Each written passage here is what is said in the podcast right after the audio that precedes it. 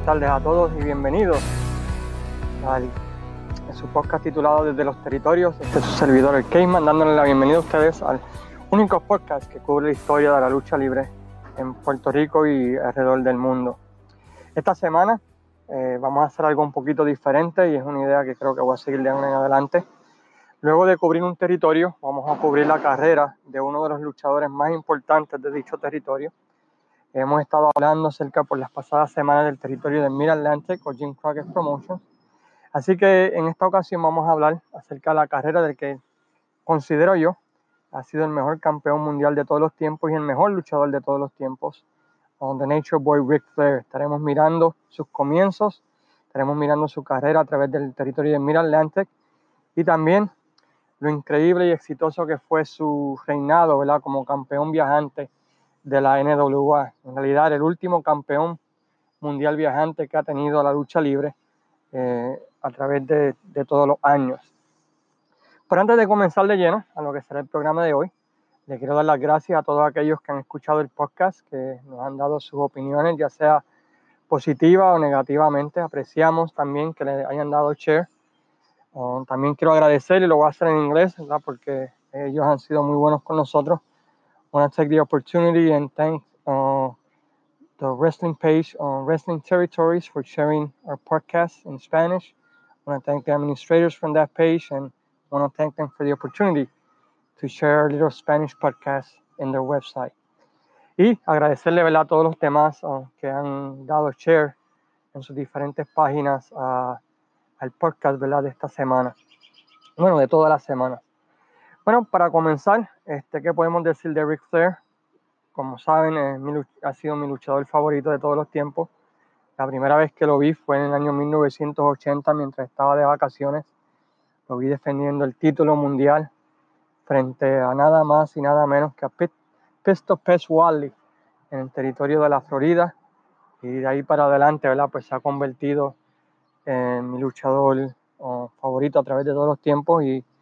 alguien que para mí define lo que es ah, la lucha libre.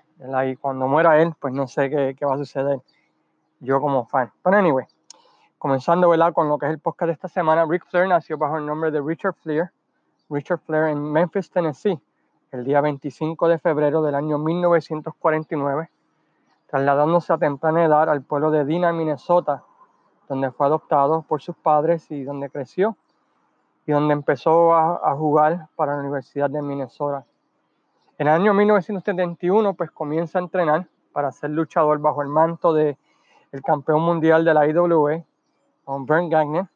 Y aunque parezca increíble, y aunque si lo vieron en el documental 30 for 30, la primera vez y segunda vez que empezó sus entrenamientos, pues básicamente Ric Flair renunció a ser luchador hasta que Ben Garney pues fue a buscarlo y después de varias bofetadas pues lo, lo trajo de nuevo a lo que fue sus entrenamientos y pudo terminar.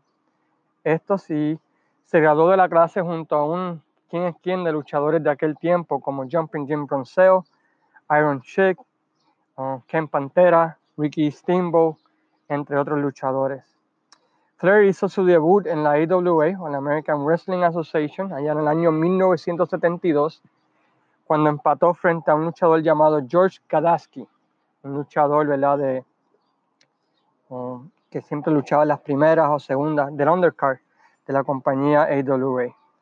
Por los próximos dos años siempre fue luchador de opener o de segunda lucha, como era costumbre en aquel tiempo. Usualmente durante los primeros años, pues no subías al midcard, era un luchador del undercard hasta que, según el promotor, ¿verdad? Pues aprendía a, poder luchar o poder ser un buen luchador.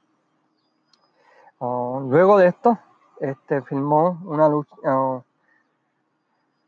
una escena en la película The Wrestler, para, con una película de Bernd Gardner, que es una de las películas más famosas de lucha libre, donde sale Dusty Rose, Dean Murdoch, y salen un montón de otros luchadores de ese tiempo, pero Ric Flair también tuvo una pequeña participación en esa lucha. Luego de ese tiempo, Wahoo McDaniel lo ve y lo, y lo convence de que se vaya con él para el territorio de Mid Atlantic Championship Wrestling, que pertenecía a la NWA, Y, es ahí donde comienza a recibir su primer push y a tener un poco de éxito al ser introducido como el primo de los uh, Anderson en aquel tiempo, Gene y Ollie Anderson. Fue también durante ese tiempo que se pintó el pelo plateado y empezó a hacer sus famosos woo. Uh, así que podemos ver que Ric Flair comenzó su trademark desde allá desde el año 74. Es en ese año donde Ric Flair gana su primer título, cuando gana junto a un veterano de ese territorio, Hawk Hudson, el título en parejas del territorio al derrotar a Paul Jones y Bob Bruggers, los cuales retienen por cerca de siete meses, hasta que finalmente pierden los títulos frente al mismo Paul Jones y Terry Conway. Hay que recordar que ese territorio de Mid-Atlantic durante, durante ese tiempo era un territorio que era basado en parejas, no era un territorio de luchadores sencillos, así que durante los primeros años de Flair en este territorio, pues básicamente todos los feudos importantes tenían que ver con los títulos en pareja. Luego de esto, en el año 75-76, comienza el territorio a cambiar de un territorio de parejas, como explicamos en los diferentes podcasts, a, un territorio donde los feudos más importantes eran basados en lucha de sencillos. Es ahí donde Ric Flair gana su primer título de sencillo, el territorio de Mid-Atlantic, el territorio más importante del territorio, al derrotar a Paul Jones, título que mantuvo hasta que perdió frente a Wahoo McDaniels. Durante ese tiempo fue que Flair empieza a llamarse Nature Boy, lo cual lo ayudó mucho en su personaje de altanero. Y ese feudo con Wahoo McDaniels, eh, la semana pasada hablamos acerca de un territorio, o un feudo, perdón, de sangre o un feudo donde te establecen a ti como luchador importante del territorio. Bueno, pues Wahoo McDaniels pues hizo esto con Ric Flair, embarcándolo en un feudo sangriento que estableció a Ric Flair como la próxima estrella del territorio de Mid-Atlantic. En 1975 ocurre un incidente que cambia por siempre la vida del luchador Ric Flair y la carrera de muchos luchadores. Entre carteleras, el avión, él toma un avión junto con otros luchadores, entre ellos Johnny Valentine, quien era el papá de Greg Valentine y Mr. Wrestling 2, y David Crockett, quien se encontraba también en esta avioneta. Este avión se estrelló y causando una lesión en la espalda del luchador, donde se pensaba que jamás volvería a, caminar. Y peor aún, que jamás volvería a luchar. Este accidente fue algo ¿verdad? Que, pudo haber dañado el negocio o el territorio de Mid-Atlantic, ya que en ese avión se encontraban dos luchadores que tenían un feudo entre sí, Johnny Valentine y Mr. Wrestling 2. Mr. Wrestling 2, a pesar de las lecciones que tuvo en ese avión, para salvar el territorio y para salvar la lucha libre en ese territorio, salió del hospital para presentarse en la próxima cartelera de lucha, para de esa manera este, proteger el negocio. Y en esa cartelera pues se, hizo un ángulo donde lo lastiman para poder explicar su ausencia.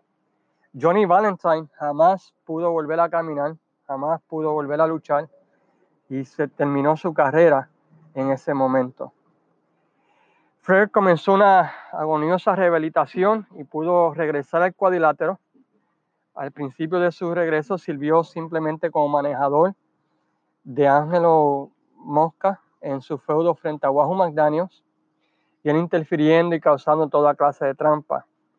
Lo que finalmente llevó una lucha entre Ric Flair y Wahoo McDaniels, donde Flair derrotó a Wahoo McDaniels por conteo. Este feudo con Wahoo continuó por los próximos meses llenando todas las arenas de las Carolinas, en especial cuando Flair cometió el pecado capital en aquel tiempo y destruye ¿verdad? El, sombrero de plumas en televisión de Wahoo McDaniel, lo que vendió más el feudo y que culminó con Flair nuevamente ganando el título de Mid Atlantic Championship Wrestling. Por segunda ocasión, durante este tiempo, no sé si antes o después, Flair hizo su debut en una cartelera de la WWF, en una lucha en el Madison Square Garden que pueden ver en el primer DVD de la biografía de Ric Flair que sacó la WWF frente a Pepe Sánchez, derrotando a este. Y por los próximos meses continúa su feudo en Mid-Atlantic junto a Wahoo McDaniels y también frente a un luchador joven llamado Ricky Steamboat. Muchas de las luchas las pueden encontrar en YouTube y Jim Cornette tiene un DVD que le encontró en un zafacón, un montón de luchas que le encontré en un zafacón y las está vendiendo durante de todo ese tiempo de luchas de Ric Flair contra Wahoo McDaniels y Ricky Steamboat que incluía en muchas ocasiones a Andrés Gigante como árbitro especial. Durante este tiempo, en el área, hace el debut el hijo de Johnny Valentine, Greg Hammer Valentine, quien comenzó a hacer pareja con Ric Flair, convirtiéndose ambos en los retadores número uno el título mundial en parejas. Pero había un problema, durante ese tiempo los campeones mundiales en pareja eran los hermanos Anderson, quienes eran los primos de Flair, corriendo un ángulo bastante interesante donde los Anderson no querían aceptar luchar en contra de su primo y le decían a este que era mejor que renunciara a la oportunidad hasta que finalmente se firmó la lucha de ellos para el día de Navidad o el cierre de temporadas del territorio de Mid-Atlantic de ese tiempo, donde luego de una salvaje y brutal lucha, Terry Valentine conquista los títulos mundiales en parejas. Luego de la lucha, Valentine y Flair atacan a los Anderson y los dejan tirados hasta que Wahoo hace el salve como hace el salve en esa lucha y Jim Anderson estaba lesionado, se lastimó en esa lucha, lo que llevó a que el feudo pues ahora tuviese a Flair y Valentine frente a Wahoo y Oli Anderson, que corrió por un par de meses, a pesar de que Wahoo y Oli anteriormente habían sido enemigos de guerra, por decirlo así, y culminó el ángulo o la historia con los Anderson haciendo su regreso triunfal recuperando el título en una lucha enjaulados el 5 de agosto de 1977. Luego de varios meses de, continuar el feudo contra los Anderson, Flair nuevamente deja de luchar en parejas y captura su primer título importante, el, título más importante del territorio, el Campeonato de los Estados Unidos, cuando derrota a la leyenda Bobo Brasil en septiembre de 1977. Debido a la exposición de ese campeonato, pues Flair comienza a viajar a través de los diferentes territorios, como World Class, Florida, San Luis, que era el territorio más importante en aquel tiempo. No estoy seguro si viajó a Puerto Rico durante este tiempo, aunque alguien me había dicho que sí, pero no puedo confirmar o negar esto. Y me gustaría, si alguien sabe, y si existen videos de esas luchas, ¿verdad? Pues que las pongan para esa manera yo poder verlas y poder bajarlas de YouTube. o se las compro, ¿verdad? Porque tengo una colección bastante grande de Flair y me gustaría poder continuar expandiendo. Georgia Championship Wrestling, que era el territorio también de más exposición en ese tiempo, por primera vez comienza a ver a The Nature Boy Ric Flair. Y más importante aún, como campeón de los Estados Unidos, comienza a recibir oportunidades por el título mundial de la NWA frente a luchadores como Dory Funk, Harley Race, Terry Funk, entre otros. Oh, también es invitado por primera vez a luchar en Japón, donde realizó su debut en la compañía O Japan, que pertenecía al gigante Baba, donde para sorpresa de todo el mundo derrotó limpiamente al gigante Baba para establecerlo en ese territorio y era algo que realmente pues, no se daba mucho en ese continente. Flair este, regresa al territorio de Mid-Atlantic luego de continuar sus viajes donde se estaba estableciendo como luchador, ya que desde ese entonces se empezó a considerar como campeón mundial de la NWA. Y eso es algo interesante porque en aquel tiempo, pues como había los territorios y no existía el cable TV, era importante que un luchador que los promotores estaban viendo como un futuro campeón mundial de la NWA, pues fuera a los diferentes territorios para que la gente empezara a conocerlo, empezara a ver la calidad del luchador. Así para cuando ganara el campeonato mundial de la NWA, ya los fanáticos de ese territorio lo conocían, podían verlo y podían decir, oh, mira, ese fue el luchador que vimos hace tiempo, cómo ha crecido y pudieran aceptarlo como campeón mundial de la NWA. Así que no era un asunto donde un luchador pues se establecía en el territorio y ya rápidamente cambiaba el, campeón mundial, sino que tenía que establecerse en los demás territorios y ser aceptado por los fans, ya que Una vez ganara el título, si era escogido por los promotores, tenía que ir a esos territorios y defender el título mundial en estos. Flair continúa dominando el territorio de Mid-Atlantic y otra vez gana los territorios, los, campeonatos mundiales, los campeonatos en parejas, disculpen, del territorio junto a Blackjack Mulligan, quien fue el padre de Barry y Kendall Windham, es el abuelo de la de Bray Wyatt y de otros luchadores, ¿verdad? que luchan hoy en día para la WWE. Tuvieron estos títulos hasta finales del año 79, cuando fueron derrotados y esta fue la última vez que Flair se dedicó a hacer parejas y comenzó a concentrarse en su carrera como luchador sencillo. Durante este tiempo comienza un feudo de ensueño junto al original Buddy uh, Nature Boy, en este caso Buddy Rogers. Y para establecer a, a Ric Flair pasa la antorcha y es, vencido ¿verdad? limpiamente por Ric Flair en esta lucha de ensueño para esta época. Luego de ese feudo frente a Buddy Rogers, gana el campeonato de los Estados Unidos por cuarta ocasión, derrotando a Superfly Jimmy Snuka. Luego de esto ocurrió uno de los grandes feudos en la historia de la, del territorio de Mid-Atlantic, cuando luego de perder el título frente a Snuka, este, luego de perder el título, perdón, Snuka reta Flair a encontrar una pareja para que se enfrente a él y a Big John Studd, lo que despertó la curiosidad de la gente de quién sería esa pareja misteriosa. ¿Sería Wahoo? ¿Sería uno de los Andersons? Lo que hizo que el día de la lucha se vendiera totalidad al estadio porque Flair nunca dijo quién sería esa pareja misteriosa. Y es de entender que Flair en este territorio pues era lo que se consideraba un twinner, él podía luchar de rudo y podía luchar de técnico y los fanáticos lo aceptaban porque era el, ídolo del territorio, por decirlo así. Llega el día de la lucha y la pareja de Flair pues resulta ser Greg Valentine, su antigua pareja, quien rápidamente hizo su entrada al ring y traiciona a Ric Flair. Le hicieron lo que Ric Flair hizo con los Horsemen, se lo hicieron a él, dejándolo por muerto y rompiéndole ¿verdad? la nariz a, a Flair, lo que comenzó uno de los feudos más sangrientos que llevó a que Valentine derrotara a Flair por el campeonato de los Estados Unidos, hasta que finalmente en la cartera de Acción de Gracias, pues Flair recupera el título al derrotar a Greg Valentine en una lucha enjaulados y de esa manera terminar el feudo entre ambos.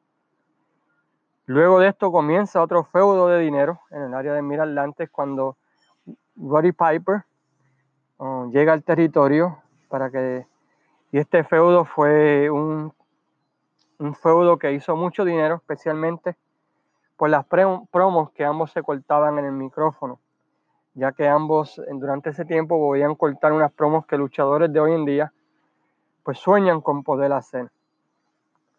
Piper gana el territorio, gana el título de la televisión del territorio y con este título fue y retó a Flair, a quien derrotó luego de usar un objeto convirtiéndose en el campeonato de los Estados Unidos. Al otro día Piper invita a Flair al ring y le dice que no quiere que Flair sufra, así que ¿por qué le tiene que dar pena? Porque le tiene, porque le da pena, perdón. Le va a dar el título de la televisión porque él sabe que jamás Flair podría derrotarlo por el campeonato de Estados Unidos.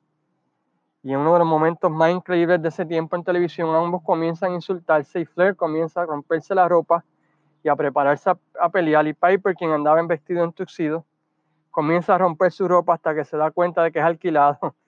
Le dice a Flair que tiene que devolverlo y no puede romperlo. Y el feudo continuó ¿verdad? por los próximos meses. Pero oh, para este tiempo Flair empezó a recibir oportunidades por el título mundial nuevamente, lo que lo alejó un poco de ese feudo con Piper. Oh, hasta que finalmente ¿verdad? Pues derrota a Piper, concluyendo ese feudo. En el año 81, Flair comienza a continuar sus viajes por los diferentes territorios y en uno de estos viajes, en septiembre 17 de 1981, se enfrenta a Ric Flair contra Dusty Rose por el Campeonato Mundial de la NWA en Kansas City y, esa fue la lucha del año con Lou Tex de árbitro especial. Se hizo historia cuando a los 22 minutos de lucha, Ric Flair gana por primera vez el título mundial de la NWA lo que empezó el periodo de ser el campeón mundial viajante, donde Flair viajó a más lugares del mundo a defender el título que ningún otro campeón en la historia, defendiendo el título en Japón, México, Australia, Europa, Puerto Rico y la República Dominicana, entre otros sitios donde defendió el título con lo mejor de cada país. Una de esas ocasiones fue en la República Dominicana, y ahí fue donde ocurrió el, ¿verdad? el famoso cambio de título fantasma. Y no fue fantasma porque con Jack Veneno, donde Jack Veneno, ¿verdad? Pues derrota a Ric Flair para coronarse campeón mundial de la NWA. Y según me estaba comentando Manuel Betance, y esto es un detalle que no sabía, oh, Jack Veneno en Nueva York devuelve el favor y ahí donde Ric Flair conquista el título nuevamente. Eso es algo que yo no sabía y quizás vamos a hablar más de eso en un podcast especial con, con Manuel Betanza de la página Wrestling Dome con relación a este cambio de título. Luego de ese viaje, Flair viaja a Japón, donde defendió el título frente a luchadores como Jumbo Tsuruta, Giant Babas, entre otros, y también con otros luchadores americanos que luchaban ¿verdad? En, en All Japan durante ese tiempo. En su regreso de sus viajes, Flair defendió el título frente a luchadores de la talla de Wahoo McDaniels, los Von y en otros sitios. Y es interesante que en el podcast que hizo Ric Flair con Stone Cold Steve Austin, él indica que durante ese tiempo él todavía no sabía cómo ser un campeón mundial o cómo luchar como campeón mundial y que eso afectó, ¿verdad? Cómo él era percibido por diferentes territorios. Él indica que territorios como Puerto Rico, Mid-Atlantic, World Class, Mid-South, lo aceptaron como campeón mundial y Japón, perdón, pero en otros territorios como Portland, territorios como Continental Championship Wrestling, pues no tuvo el apogeo que debió haber tenido el campeón mundial y era porque él no sabía todavía cómo luchar, ¿verdad? Como campeón mundial o cómo venderse como campeón mundial durante ese tiempo. Durante ese tiempo, ¿verdad? Comienza su, su viaje a Puerto Rico a defender el campeonato mundial donde defendió el título mundial frente a Carlos Colón uh, y también en, frente a Víctor Jovica en el país de Trinidad y Tobago. Y Víctor Jovica uh, gana el, territorio, el campeonato mundial, aunque este nunca fue reconocido, ya que fue simplemente Víctor Jovica pagando para ponerse over en el territorio de Trinidad y Tobago. Luego de varios meses de tour, se comienzan los planes para la cartelera de Starcade 83 y Ric Flair siendo uh, un babyface, luchador técnico durante ese tiempo. Se comienza la historia donde Ric Flair pierde el título frente a Harley Race nuevamente, ¿verdad? En lo que es en el territorio de Kansas City.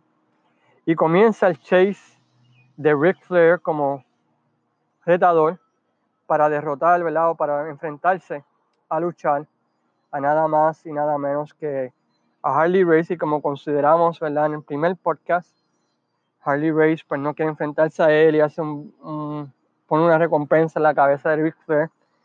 Y en Starcade 3, ¿verdad? En el Día de Acción de Gracias, como hemos considerado en el podcast, en el primer episodio, que pueden escuchar, Ric Flair se convierte nuevamente en campeón mundial por segunda ocasión y comienza una nueva era para NWA que llevará éxitos jamás pensados.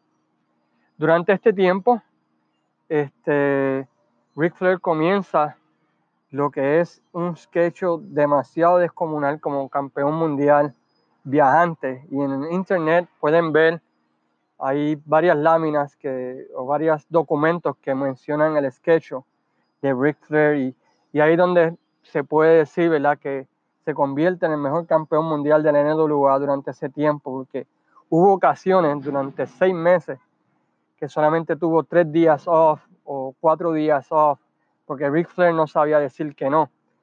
Y lo llevó a, defender el título en más ocasiones durante ese periodo de tiempo que cualquier otro luchador en la historia del campeonato mundial de la NWA. Como saben también, oh, Ric Flair pues, sostiene una serie de clásicas luchas frente a Carlos Colón en Puerto Rico que son reconocidas, donde unifican los títulos y Ric Flair continúa como campeón mundial de la NWA. hasta mayo 6 del 1984, que como favor, ¿verdad?, al promotor Fritz von Erich, debido a la muerte de su hijo David von Erich, Ric Flair hace el job a Kevin von Erich y pierde el campeonato mundial por, por segunda ocasión. Y a pesar de que puso este over, ¿verdad? Este, en, esa cartelera, tres semanas después, recupera el título en Japón al derrotar a Kerry Von Erich en una lucha de dos a tres caídas. Comenzando un reinado que duraría dos años, donde defendió el título en todas las federaciones de los Estados Unidos, incluso, incluso peleando en una lucha de unificación contra el campeón mundial de la WWF, Buck Backlund, en, el territorio de Atlanta, en el Madison Square Garden del Sur, que es el, el Omni en Atlanta. Termina el año 84, ¿verdad? Luchando frente a Dusty Rose en Starcade 84, donde ambos lucharon en la famosa lucha del millón de dólares que como consideramos la semana, dos semanas atrás, Rick Flair ganó cuando Joe Fraser detuvo la lucha. Luego de esta, luego de esta 84 comienza la expansión de la WWF y la expansión ¿verdad? de lo que es Jim Crockett Promotions en el 85-86. Durante este tiempo, pues los territorios que todavía están vivos solicitan más y más al campeón y vemos que Rick Flair continúa su sketch descomunal defendiendo el campeonato mundial de la NWA más que ningún otro campeón durante ese tiempo. Flair continúa la primera parte del 85 en sus viajes defendiendo el título en carteleras de más de 20.000 o 30.000 personas, entre ellas fue el Parade of Champions number 2, donde defendió el título frente a Kevin Borner ante más de 30.000 personas, donde uh, Ric Flair retuvo el campeonato de la NWA durante ese tiempo. En dos semanas, Flair defendió el título en Florida, Portland, Memphis, Louisiana, territorio Mid-South, defendiendo con éxito el título frente a casas llenas, incluso ante más de 30.000 personas que lo vieron ganar frente a Terry Taylor, mientras en su territorio base de World Championship en Mid Atlantic tenía un feudo junto con Nikita Koloff, donde otra vez más de 30.000 personas lo vieron retener el título en el Great American Bash de North Carolina. Así que Flair continuó durante el 85, durante el 86, continuando sus viajes, defendiendo el título en todos los continentes y en todas las carteleras importantes de los Estados Unidos, defendiendo el título frente a un quién quién, ¿verdad? De, de los Estados Unidos y alrededor del mundo de luchadores. Simon Slaughter, Ted DiBiase, Dick Murdoch, ganándose perdón, el respeto de todo el mundo como el verdadero campeón del mundo, ya que era el único que les defendía durante el tiempo, durante esa manera. Uno de los, oh, el año 86, ve a Ric Flair este, bajando un poco los viajes a los diferentes territorios debido, bueno, para ser sincero, la primera parte del 86, Ric Flair continuó ¿verdad? su sketch, inclusive defendiendo el título 170 veces en 180 días, frente a toda clase de oponentes en diferentes territorios, vendiendo house shows after house shows, culminando en el Great American Bash del 86, donde Flair defendió el título, o la premisa era que iba a defender el título frente a 13 diferentes oponentes durante el mes de julio, aunque finalmente en la cartelera número 12, Dusty Rose se buquea para ganarle el título mundial y así fue en una lucha enjaulados en en el famoso en Greensboro, North, Carolina, ante casa llena. Pero Ric Flair nuevamente este, retiene el título, o perdón, gana el título nuevamente en el año 1986, tres semanas después, cuando derrota a Dusty Rose en la ciudad de San Luis, cuando Baby Doll traiciona ¿verdad? a Dusty Rose y se une a los Four Horsemen.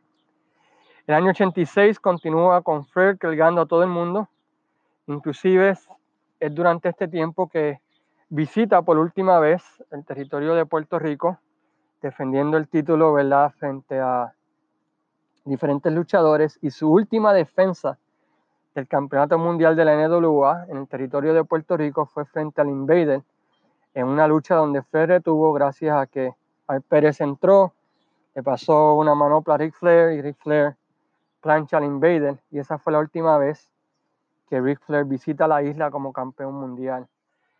Luego de haber viajado por última vez a Puerto Rico, Flair se convierte básicamente como un campeón mundial parecido al de la WWF, donde solamente defiende el territorio, defiende el título frente a luchadores del territorio firmados por Jim Crockett Promotions, aunque todavía continúa viajando a ciertos territorios en específicos, como lo es el territorio de Portland y Continental Championship Wrestling, porque eran bien asociados ¿verdad? De, de Jim Crockett Promotion y al principio del 87 todavía le daba permiso a, a Flair de visitar esos territorios.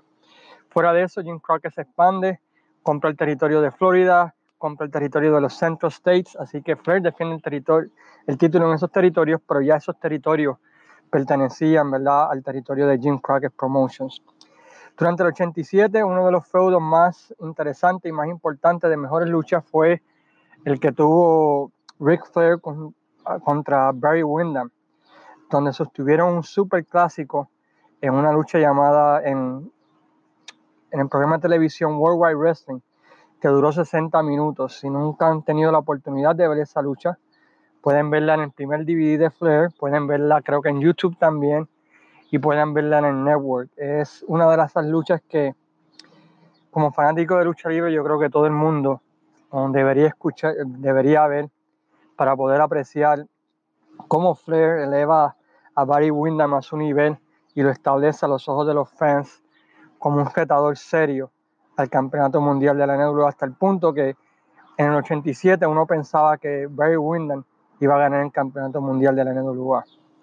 También sostuvieron una lucha que duró casi 97 minutos en el Omni de Atlanta, que lamentablemente pues hasta el día de hoy no existe video. Supuestamente está grabada y la tienen la, WWE, así que esperamos que algún día este, salga en los Hidden Gems, ¿verdad? De Hidden Gems, perdón, de la WWF en el network para poder ver esa lucha que supuestamente es una lucha de cinco estrellas, pero es una de esas luchas perdidas, ¿verdad? Que pues que se habla, pero nunca, nunca se han visto.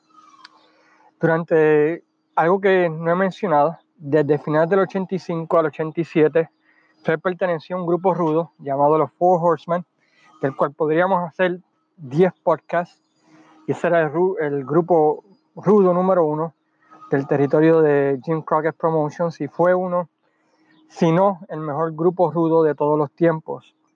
Algunos yo sé que piensan que es la NWA, NWO, que si DX, pero ni la NWO ni, ni DX hubiesen existido si los Horsemen no hubiesen sido tan exitosos en sus diferentes capacidades. Pero esa es otra historia, otro podcast para otro día, ¿verdad? Que estaremos hablando de los Horsemen.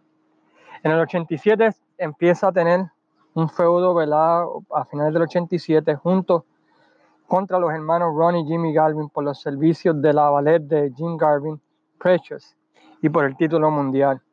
Um, Ron Garvin y Ric Flair para mí es uno de los mejores, me gusta más ese feudo o esa historia que inclusive Ric Flair contra Dusty Rose, por ejemplo. Y lo digo así porque las luchas de Garvin y Flair, man, esos dos se daban lindo y bello. I tú veías el pecho de ambos, man, casi turned purple, casi violeta, de los chops y los cantazos.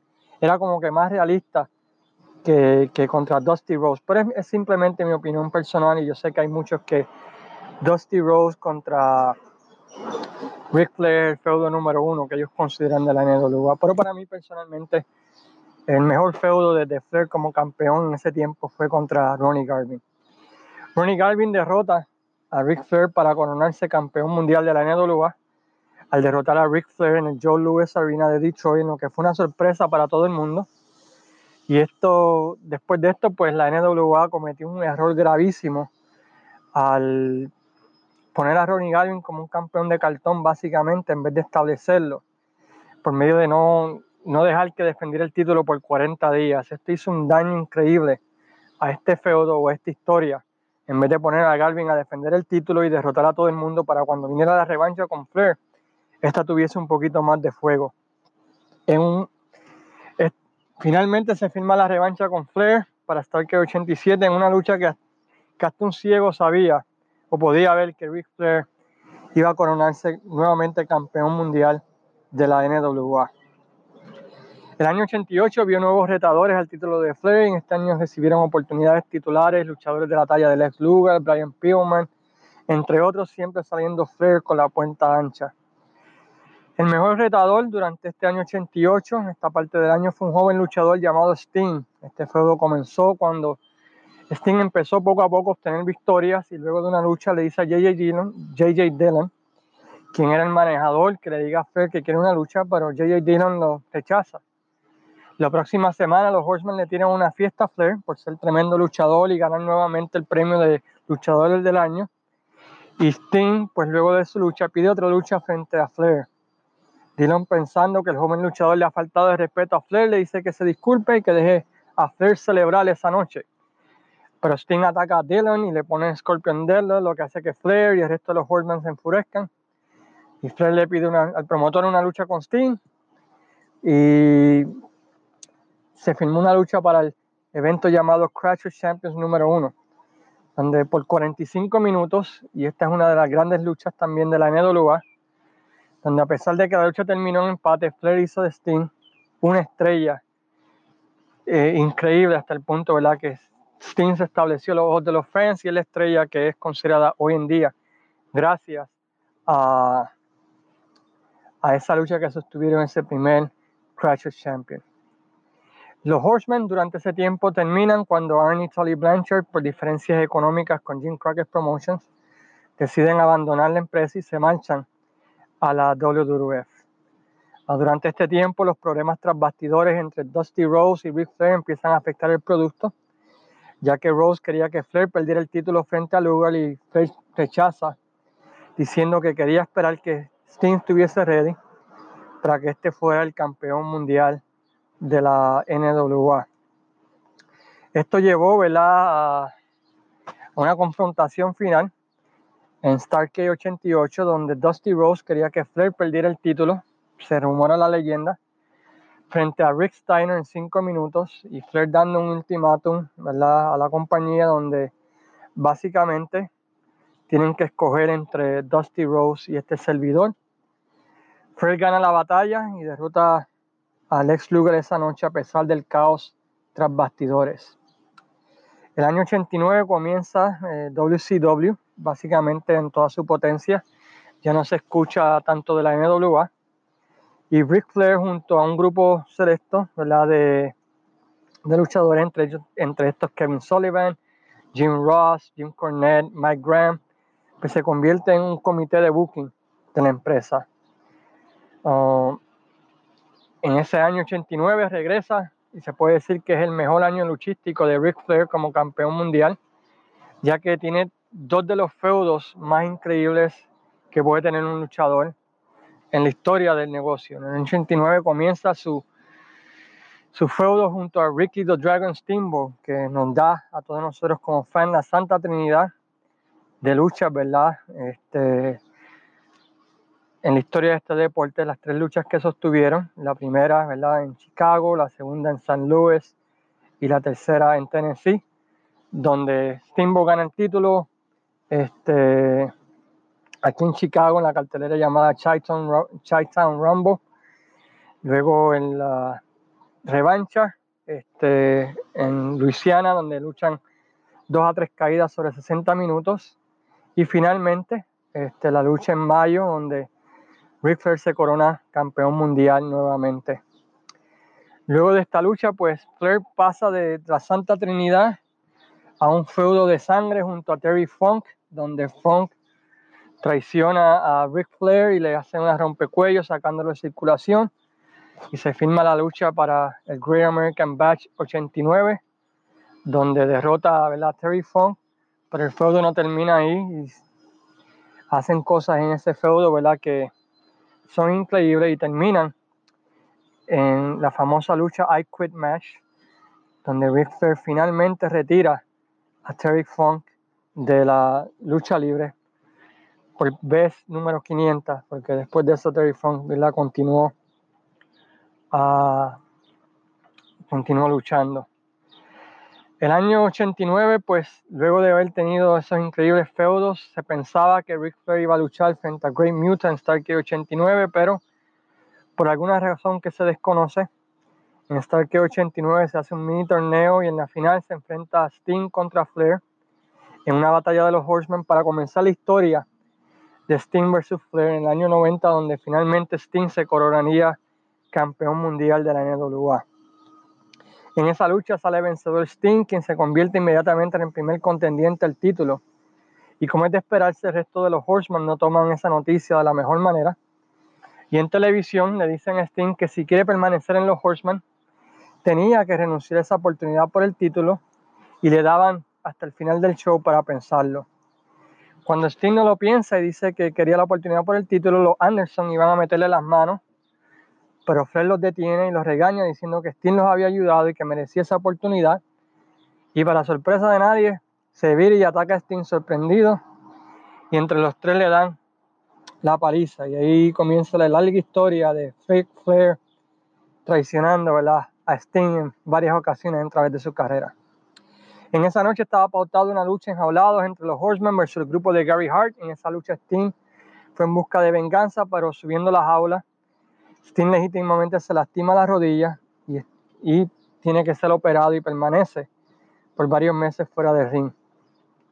Flair regresa rudo, culminando así el mejor año de la lucha libre, en mi opinión, que estos ojos han visto, ¿verdad? En el año 89 de la NWA, con Flair como como campeón. Este, después del 89, pues Flair comienza, ¿verdad? Pues ser un luchador, ¿verdad? Pues que solamente la WCW buscaba cuando estaban en aprietos.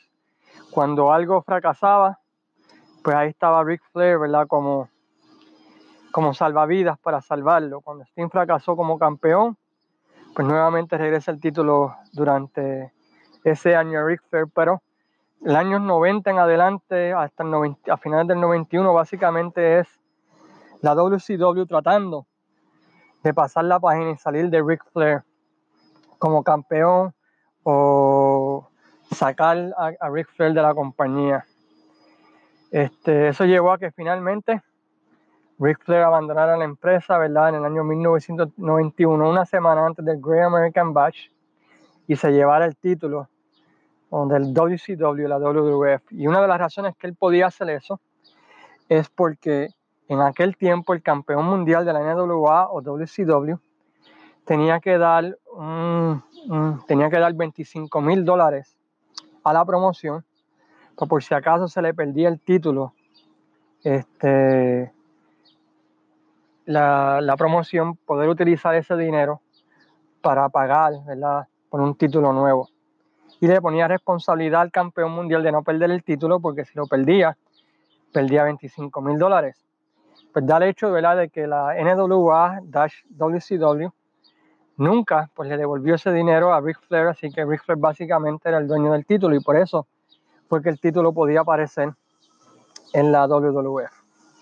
Uh, Ric Flair comienza en la WWF en septiembre del 91 y rápidamente se hace llamar el verdadero campeón mundial de la NWA y sostiene ¿verdad? una serie de luchas con Hulk Hogan en varios house shows que por alguna razón u otra no tienen el éxito que se esperaba, lo que lleva a que haya un cambio de planes ¿verdad? en ese WrestleMania y se pasa a un feudo contra Macho Man, Randy Savage, que sinceramente pues fue un mejor feudo trajo mejores asistencias y la química entre Savage y, Flair era mucho mejor, ¿verdad? Que la que tuvo Flair contra Hogan, por lo menos en aquel tiempo. Como saben, este, durante el año 92 se celebró el mejor Royal Rumble de toda la historia y yo puedo pelear contra todo el mundo con relación a eso cuando Ric Flair gana ese Rumble entrando número 3 y derrota a otros 29 luchadores para convertirse en el segundo luchador en la historia en ganar tanto el título mundial de la NWA como de la WWF en ambas federaciones. Y una vez estableciendo el récord por más minutos en un Rumble que, que duró ¿verdad? Hasta, hasta hace varios años atrás. Flair empieza a defender el título frente a luchadores como Bret Hart, Shawn Michaels, Marty Jannetty y como consideramos embarca en tremendo feudo en contra de Randy Savage, ¿verdad? Por el título mundial de la NWA. Ric Flair consigue con, gana nuevamente el, el, título mundial hasta perderle en octubre de 1992 frente a Bret Hart y es ahí donde por última vez gana el campeonato mundial de la WWF, y por decirlo así, ya pasa a segundo nivel en un feudo con Kurt Heenan, pues que trajo una, también una excelente lucha, de lucha de que el perdedor se tiene que ir de la WWF. Algo interesante de esa salida de Flair es que cuando Ric Flair llega a la WWF, él tiene un contrato de mano con Vince McMahon, donde ambos están de acuerdo que si llega el momento en que Vince no tiene planes para Flair, o Flair no está contento, pues simplemente le deja saber al otro, ¿verdad? Pues que ya no piensa hacerle esos planes y que en 30 días el luchador podía irse. O en este caso Vince podía decirle a Flair, en 30 días te voy a dejar de usar. Así que Flair, a diferencia de otros luchadores durante ese tiempo, pues tenía ese contrato de mano y por eso fue tan fácil la salida y, el regreso de él a WWC. Flair, ¿verdad? En el 93, pues regresa a la, a la WCW y rápidamente pues, se pone en el main event. Y durante el año 93, 94, 95 batalla con diferentes luchadores por el título mundial de la WCW, título mundial de la NWA que hace su regreso. Ese año 93 y 94 eh, del WCW es uno de los peores años. Lo único que yo considero que fue bueno fue la historia de Ric Flair ganando el título a, a, Vader en Starcade 93 y, la, y eso fue básicamente para salvar esa cartelera porque el plan original era que Vader se iba a enfrentar a Sid por el título mundial de la WCW, perdón, en Starcade 93, pero en octubre de ese año, Arn Anderson y Sid Vicious en un tour en Europa se ponen a pelear y Sid Vicious pues, agarra un cuchillo o una tijera y apuñala a Arn Anderson varias veces, dejándolo casi por muerto. Y Sid es suspendido de la WCW, o es despedido por ese tiempo de la WCW por ese incidente donde por poco asesina legítimamente a Arn Anderson. En ese tiempo, para salvar esa cartelera, pues um, Ric Flair reta a Vader por el título mundial de la WCW y pone uh, su carrera en juego, logrando que ese Stark se salvara y fuera, perdón, el evento más vendido durante ese año, ya que durante ese año habían perdido varios millones de dólares. Durante ese año por esa lucha, Flair derrota a Vader para coronarse campeón mundial de la WCW. Lamentablemente, pues todos sabemos lo que ocurrió en el 94. Hogan firma con la federación y todo cambió. Ah, el plan de Flair era tener un feudo con Austin, feudo con Pillman para establecerlo y quizás uno de ellos dos siendo el próximo campeón mundial de WCW, ¿verdad? Pero Hulk Hogan cambió todo.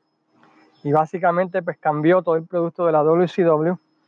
A mi opinión, para lo peor, ¿verdad? Hasta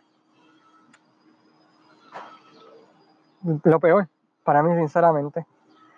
Y es aquí, ¿verdad? Pues donde vamos a terminar nuestra mirada a la carrera de Ric Flair durante este tiempo.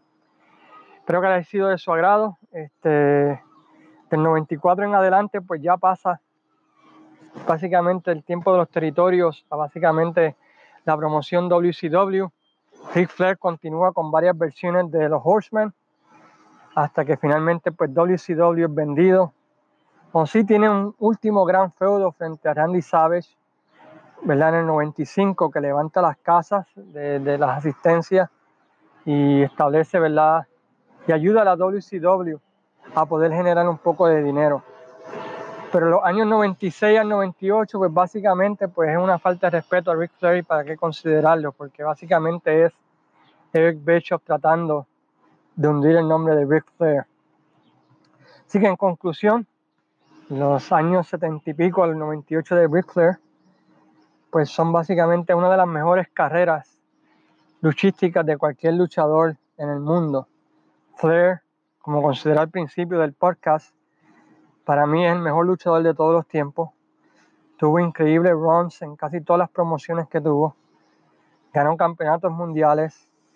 Defendió el título frente a más luchadores en más sitios, frente a más gente que cualquier otro campeón mundial de la NWA en toda su historia. Y, su legado, ¿verdad? Pues de, de crear estrellas y de hacer grandes luchas, pues es incalculable e inigualable si lo comparamos con cualquier otro luchador. Han habido luchadores que por un corto periodo de tiempo han tenido mejores luchas que Flair, y eso no se puede negar.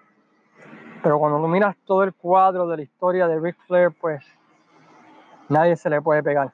Y eso es algo, algo legítimo. No es cuestión de hacerlo por cuatro o cinco años, sino poder hacerlo por casi 30 años. Ric Flair, como saben, pues siempre ha tenido una batalla en sentido económico y por eso, ¿verdad? Pues eh, ha regresado también al ring en varias ocasiones. Finalmente, ¿verdad? Por sus condiciones de salud, ya podemos cerrar, ¿verdad? Lo que es esa la carrera. Pero ahora se está disfrutando su hija, ¿verdad? Y, como luchadora y también, ¿verdad? Pues disfrutando de la vida a niveles culturales, ¿verdad? Como nunca antes visto en videos, en, películas, en, música, desde Bad Bunny hasta raperos en inglés. So, uh, realmente ya no lo hacen igual. Y cuando muera él, en mi opinión, va a morir un gran pedazo de historia, un gran pedazo de luchador y, y va a morir la lucha libre como lo conocemos. Uh, en ese tiempo, porque todavía, él fue básicamente el eslabón entre la vieja y la nueva escuela, porque luchó hasta los años 2000. Bueno, hasta aquí nuestra mirada a la carrera de Ric Flair. Este, la próxima semana pues entramos de lleno a lo que es un territorio de nuevo y no estoy seguro cuál voy a cubrir, pero creo que voy a cubrir algo de la WWF, ya sea de los años 80, pero no estoy seguro todavía. Si les gusta el podcast, denle share. Le queremos dar gracias a todos. Nuevamente, gracias a Wrestling Territories for permitting us to use the podcast in the website. También, ¿verdad? A Robbie Joe Medina, a Héctor Frodo Cabán por su ayuda, a, varios otros, ¿verdad? Picos Reviews por darle share a, lo que es el, el, el, podcast y también a los chicos del Salón de la Fama y otras páginas también. A Wrestling Dome a quien queremos ver que nos visiten y nos, y nos apoyen ¿verdad?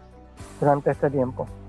Cuídense, que pasen buenas tardes y esperamos verlo la semana que viene en este subpodcast, el único podcast que cubre la historia de la lucha libre en español desde los territorios. Que pasen buenas tardes, este es el Caseman que les desea que tengan un bonito fin de semana.